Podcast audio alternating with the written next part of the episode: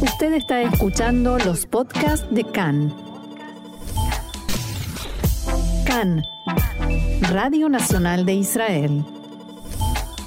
Hoy lunes 19 de septiembre, 23 del mes de Elul, estos son nuestros titulares. El presidente Herzog participa en el funeral de la reina Elizabeth II de Inglaterra e hizo llegar sus condolencias junto al féretro de la monarca fallecida. El presidente de Irán, Ebrahim Raisi, puso en duda que el holocausto haya existido en la TV norteamericana, las reacciones en Israel. Ciudadanos sirios lanzan minas explosivas a Israel desde el lado sirio de la frontera en el Golán.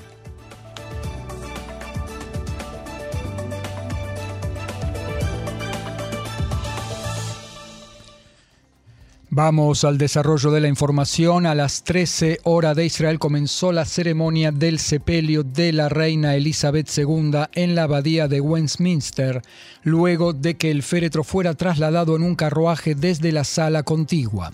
Durante la hora anterior llegaron al lugar los miembros de la familia real británica, encabezados por el ahora rey Charles III. El presidente del Estado, Itzhak Herzog, y su esposa Mijal asistieron a la abadía de Westminster y participaron en la ceremonia junto a cerca de 500 jefes de Estado de todo el mundo y muchas otras personalidades. El féretro será luego trasladado al Palacio de Windsor, donde por la noche los restos de Elizabeth II serán sepultados junto a los de su esposo, el príncipe Philip.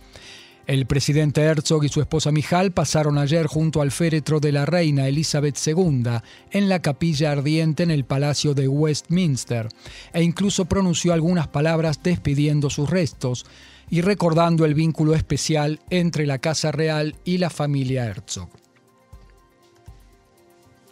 On behalf of the State of Israel, the people of Israel and the Jewish people from all over the world, en nombre del Estado de Israel, del pueblo de Israel y del pueblo judío en todo el mundo, quiero hacer llegar mis sentidas condolencias al pueblo de Gran Bretaña, a los ciudadanos del Commonwealth, la Mancomunidad de Naciones, y de otras naciones por el fallecimiento de Su Majestad Elizabeth II.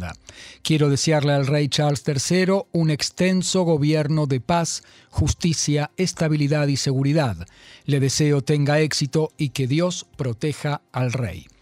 En los funerales, como decíamos, participan otros 500 líderes mundiales. La ceremonia se proyecta en unas 135 salas cinematográficas en parques, plazas e iglesias. Se estima que será visto o que está siendo visto por unos 4.000 millones de personas en todo el mundo, que es más de la mitad de la población mundial. Unos 10.000 policías resguardan el trayecto del cortejo fúnebre y en el centro de Londres se esperaba una multitud de cerca de un millón de personas. Cambiamos de tema. El presidente de Irán, Ebrahim Raisi, duda de que el holocausto haya ocurrido. Abro comillas, los eventos históricos deben ser investigados por historiadores, dijo. Existen algunos indicios de que ocurrió, pero se debe posibilitar una investigación y una revisión del asunto. Palabras del presidente de Irán en el programa central de entrevistas de la cadena norteamericana CBS 60 Minutos. En el tema nuclear, Raisi dijo que si se le propone a su país un trato bueno y justo, Irán intentará alcanzar un acuerdo. No obstante, subrayó que todo acuerdo debe incluir garantías de que Estados Unidos no volverá a retirarse de él respecto de los acuerdos de Abraham, los acuerdos de paz y normalización firmados entre Israel y varios países árabes, dijo, un país que tiende su mano al régimen sionista, según sus palabras, se vuelve cómplice de sus crímenes y clava un cuchillo en la espalda de los palestinos. Palabras del presidente de Irán, Ebrahim Raisi. Las reacciones en Israel. El primer ministro Yair Lapid respondió a los dichos del presidente Raisi de Irán, que sencillamente negó el holocausto.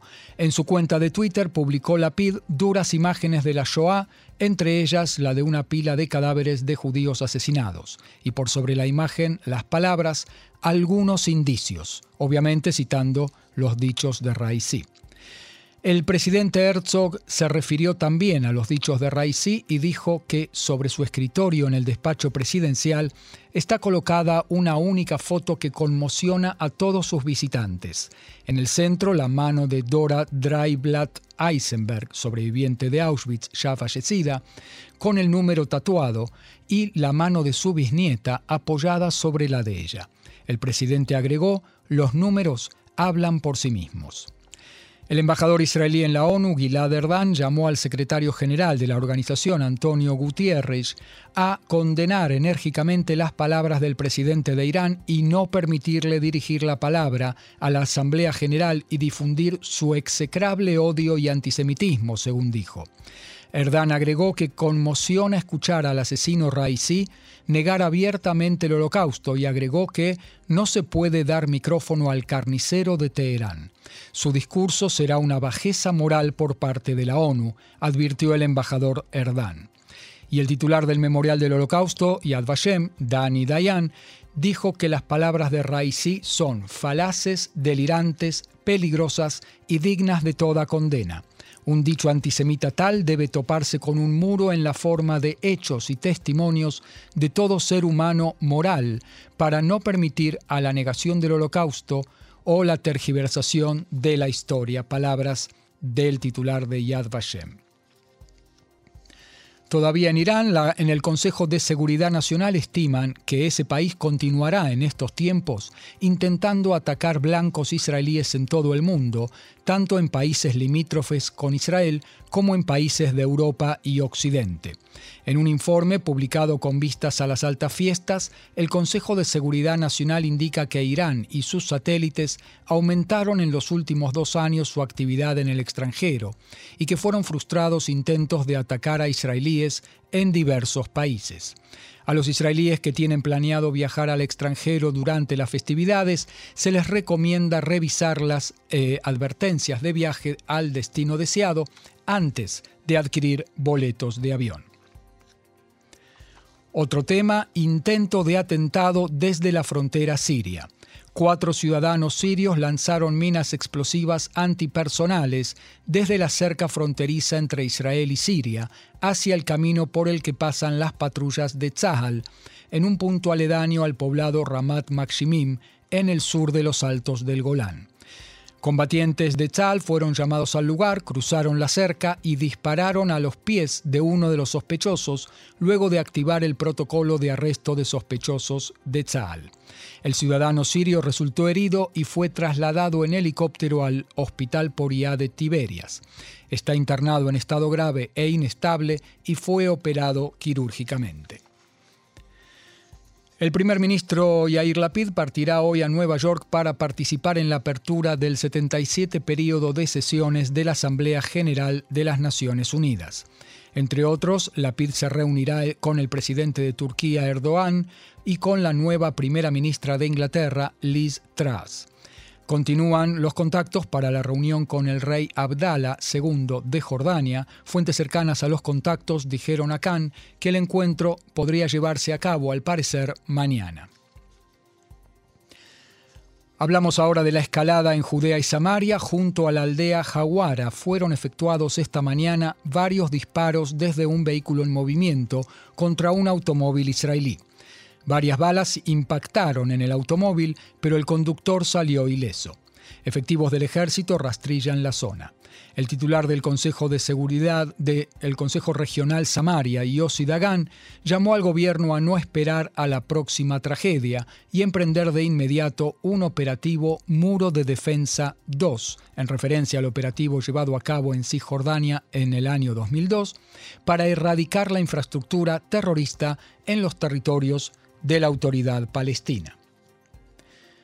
La policía, en tanto, se, eh, continúa con sus preparativos para resguardar la seguridad durante las altas fiestas. En los últimos días fue intensificado el seguimiento de más de 300 árabes israelíes que se han identificado en las redes con ISIS, la organización Estado Islámica, y que eso es una lección dejada por la última ola de atentados. El comandante de la zona Jerusalén de la policía comisario Doron Turgeman, dijo que la policía había adoptado algunas medidas preventivas, entre ellas arrestos administrativos. Fueron emitidas órdenes de alejamiento de judíos y de musulmanes del monte del templo. Cientos de agentes de policía reforzarán a la policía de Jerusalén y en total trabajarán en la capital unos 2.000 policías durante las altas fiestas. En tanto, en la ciudad vieja de Jerusalén fue atacado anoche un judío con una botella de vidrio y sufrió heridas leves. El sospechoso del ataque, un joven de unos 17 años, fue arrestado. Se investigan las circunstancias del incidente. Junto al paso de Baca, en la zona de sutura entre Israel y Cisjordania, más al norte, efectivos del ejército detuvieron a dos palestinos infiltrados y en poder de uno de ellos se halló un rifle de tipo Carlo. En los rastrillajes realizados más tarde, los efectivos militares detuvieron a un sospechoso más. El ministro de Finanzas Avigdor Lieberman dijo que el titular de la autoridad palestina, Abu Mazen, al igual que el presidente de Irán, Raisi, es un negador del holocausto que además apaña el terrorismo con un guiño de ojo. En diálogo con Khan dijo Lieberman que la nueva política de los aparatos de seguridad de la autoridad palestina es hacer la vista gorda ante el terrorismo que se lleva a cabo en su territorio últimamente e incluso tomar parte en él. Abro comillas, existen muchas razones para no reunirse y no cooperar con Abu Mazen, dijo el ministro Lieberman que lidera el partido Israel Beiteinu acerca de las divergencias entre él y el ministro de Defensa Benny Gantz, como esta de encontrarse o no con Abu Mazen, y también con el primer ministro Yair Lapid en torno a la solución de dos estados, Lieberman dijo que antes debemos concentrarnos en la seguridad interior e invertir en ella unos 3.000 millones de shekels y reclutar más policías, imponer enseñanza estatal básica en las escuelas ultraortodoxas y otras medidas más urgentes. El diputado Matan Kahana de Amahanea Mamlahti dijo en diálogo con Khan que si el titular de su partido, el ministro de Defensa Benny Gantz, cree que por el bien de la seguridad de Israel se debe reunir con una persona o con otra, entonces habrá que hacerlo. Kahana agregó que él tiende a apoyar la iniciativa de Lieberman de intentar proscribir al partido Balad de las elecciones y enfatizó que su partido no se apoyará en la lista árabe unificada, ni siquiera si ésta apoya a la coalición desde afuera. También la ministra de Energía, Karine Larar de Yeshatid, dijo que su partido no se sentará a la misma mesa de gabinete con la lista unificada, pero continuará preocupándose por las necesidades de la sociedad árabe israelí. En diálogo con Khan dijo el Arar que su partido no tuvo nada que ver con la fractura de la lista árabe unificada. Indicó que su bancada aún no decidió si apoyar la solicitud presentada por Israel Beiteinu de proscribir la candidatura del titular del partido árabe Balad, que se escindió de la lista unificada, Sami Abu Shhade. El ministro de Defensa Benny Gantz dijo que espera que pasemos la sensible época de las altas fiestas sin víctimas. Reforzaremos las fuerzas de defensa y haremos lo que sea necesario en el plano ofensivo, enfatizó el ministro de Defensa. Gantz rechazó las críticas sobre sus encuentros con el presidente de la autoridad palestina Abu Mazen y dijo que él debe hacerlo todo para impedir ataques a soldados israelíes. Según él, en la autoridad palestina no surgirá un liderazgo mejor, sino uno más extremista. En otro tema, el del diálogo con Estados Unidos sobre el acuerdo nuclear con Irán, Gantz dijo que los norteamericanos escuchan atentamente las observaciones de Israel y las posibilidades de acción que Israel sugiere, pero los norteamericanos actúan según sus propios intereses. Debemos estar preparados para el caso de que decidamos actuar, debemos continuar aumentando nuestra fuerza, dijo Gantz. Agregó que los norteamericanos le parecen serios cuando ponen a la opción militar como última alternativa. Y si hablamos de la sociedad árabe israelí, el partido Meretz lanzará en las próximas semanas una campaña de esclarecimiento para elevar el índice de votación en el sector árabe y lo llamará a votar incluso por los partidos árabes. En Meretz pedirán el apoyo de los votantes árabes y pondrán de relieve a los candidatos árabes en la lista del partido, pero su mensaje principal será que hay que salir a votar, aun si es por otros partidos en el bloque del cambio, es decir, en el bloque de Yair Lapid. Nos vamos al Medio Oriente, a los asuntos internos de alguno de esos países. Eh, por ejemplo, Irán. La policía de Irán declaró hoy que la muerte bajo custodia de Mahsa Amini fue un incidente desafortunado. Se refieren a el fallecimiento de una mujer de 22 años arrestada la semana pasada en Teherán por tener mal puesto el hijab y la arrestó la policía de la moral y falleció tras supuestas agresiones en prisión. El comandante de la policía de Gran Teherán, Sardar Hossein Rahimi, declaró a la agencia de noticias Fars que, abro comillas, es un incidente desafortunado y deseamos que no se repita. El funcionario sostuvo que la policía de la moral abro comillas nuevamente, lleva a cabo un trabajo positivo y lamentó que se hayan vertido acusaciones deshonestas contra la policía. Tras la muerte de Aminis, que generaron protestas contra las autoridades en varios puntos eh, del país, incluyendo manifestaciones donde varias jóvenes se eh, sacaban el eh, hijab y gritaban consignas como muerte al dictador. Rahimi sostuvo que la mujer fue detenida por su vestimenta, pero al mismo tiempo indicó que no hubo disputas o resistencia durante su traslado. El funcionario de la policía iraní dijo en una conferencia de prensa que la joven hizo bromas dentro de la furgoneta policial. Rahimi aseguró que no hubo negligencia por parte de la policía, ni siquiera un pequeño desliz. Las declaraciones publicadas en el ciberespacio sobre la causa de la muerte son mentiras y pedimos a la población no prestar atención a los rumores. Los procedimientos oficiales y científicos llevan su tiempo. Han de seguirse procedimientos. Recalco, eh, recalcó de nuevo que no hubo negligencia por parte de la policía, dijo el funcionario policial y destacó que las autoridades publicaron hace días las grabaciones de las cámaras de seguridad. La policía iraní dijo este fin de semana, al publicar las grabaciones, que la mujer sufrió un infarto y fue trasladada al hospital, rechazando que fuera agredida por los agentes tras su arresto.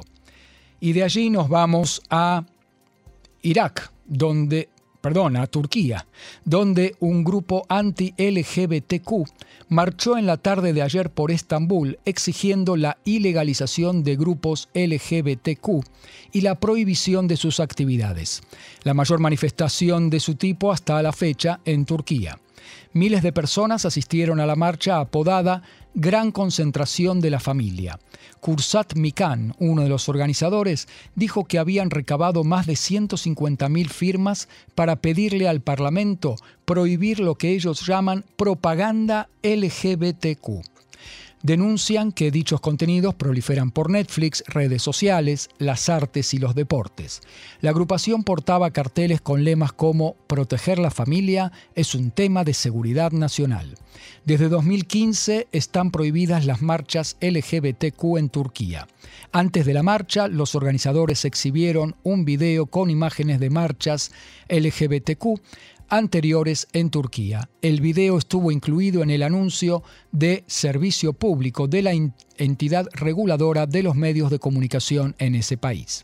El video y la marcha provocaron denuncias de defensores de derechos humanos y de organizaciones LGBTQ.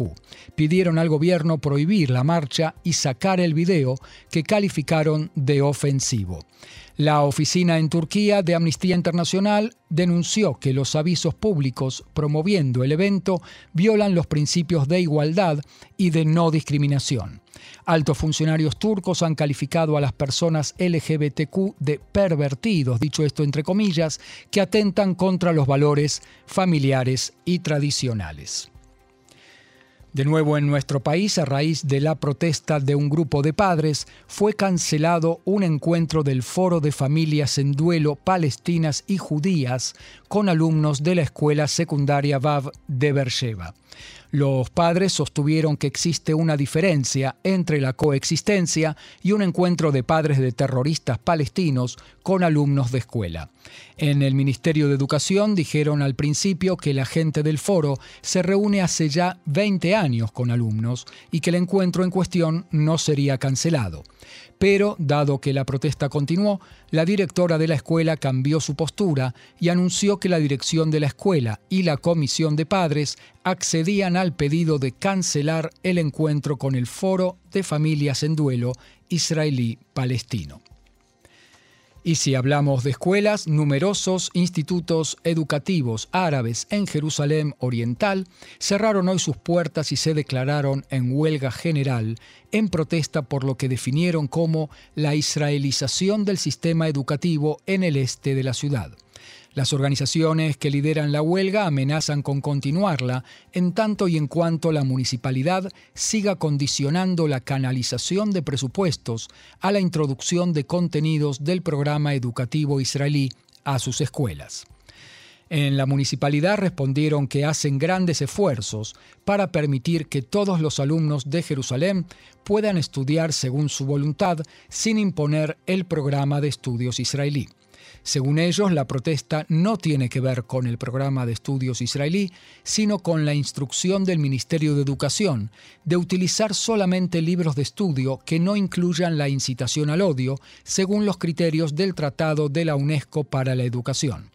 En la municipalidad agregaron que la huelga fue declarada por, factores políticos y no por las escuelas ni por las comisiones de padres. Otro tema, una mujer en Israel se niega a recibir el llamado get, el acta de divorcio de su marido. En Israel, tanto el casamiento como el divorcio son según el credo de los contrayentes o de los divorciantes en este caso, y no existe el casamiento ni el divorcio por civil. En caso de divorcio judío, el marido debe consentir a otorgar el divorcio y la mujer debe consentir en recibirlo, porque el divorcio para que el divorcio se concrete. Si uno de los dos se niega, no hay divorcio y ninguno de los dos cónyuges puede rehacer su vida con otra pareja. En general, los negadores de divorcio son los hombres y existen varios cientos de mujeres que esperan que el rabinato las ayude a convencer a los maridos de dejarlas en libertad. Cuando es posible, el rabinato puede decidir incluso la prisión del negador de divorcio hasta por un año. Pero también hay algunos varones en esa situación en que es la mujer la que niega el divorcio al hombre. Este caso es especial porque es la primera vez que el rabinato decide autorizar la detención de la mujer por un año como medio de persuasión. En esa institución aseguran que hicieron todo lo posible por persuadirla en los últimos años, aplicándole todas las sanciones posibles que marca la ley, como cancelación del registro de conducir, congelamiento de cuentas bancarias e incluso detenciones, y también una extensa terapia psicológica. Nada de eso sirvió y por eso el presidente del alto tribunal rabínico, rabino principal de Israel, David Lau, autorizó impartir una orden de prisión por un año, con la esperanza de que el encierro la haga entrar rápidamente en razones. El director de los tribunales rabínicos, Rabino Eli Ben Daan, dijo, encarcelar a una mujer por negar el divorcio a su marido es algo muy inusual y casi nunca ocurre puedo decir que el tribunal hizo esfuerzos colosales para no llegar a esta situación de enviar a una mujer a la cárcel. Lamentablemente la mujer rechazó todas las propuestas del tribunal, que al final de cuentas se vio obligado a enviar a la mujer a prisión.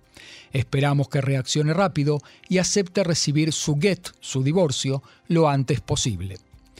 Ayer la mujer fue detenida y enviada a prisión. Hoy en día hay en prisión unos 10 varones también que se niegan a dar el get y en el tribunal aclararon que es la primera vez que ello ocurre con una mujer que se niega a recibir el get. La directora de la ONG Callejón Sin Salida, Orit Lav, que se dedican a atender el caso de estas mujeres, y algunos hombres también que se llaman agunot o agunim, que quiere decir anclados.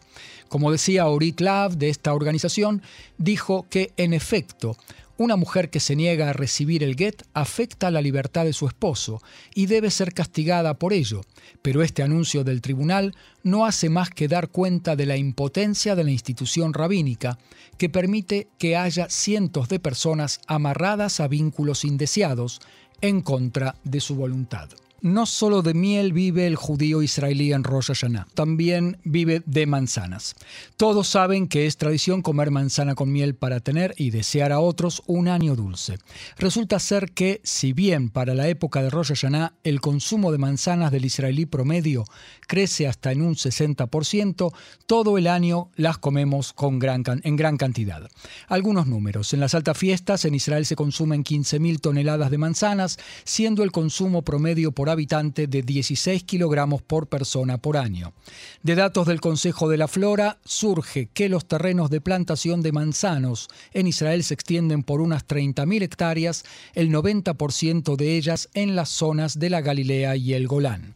La cosecha de manzanas de este año, después de una gran temporada de lluvias, alcanzará los 115.000 toneladas frente a las 110.000 toneladas del año pasado. Israel importó en 2020 40.000 toneladas, en especial de Estados Unidos, Italia, Francia y España.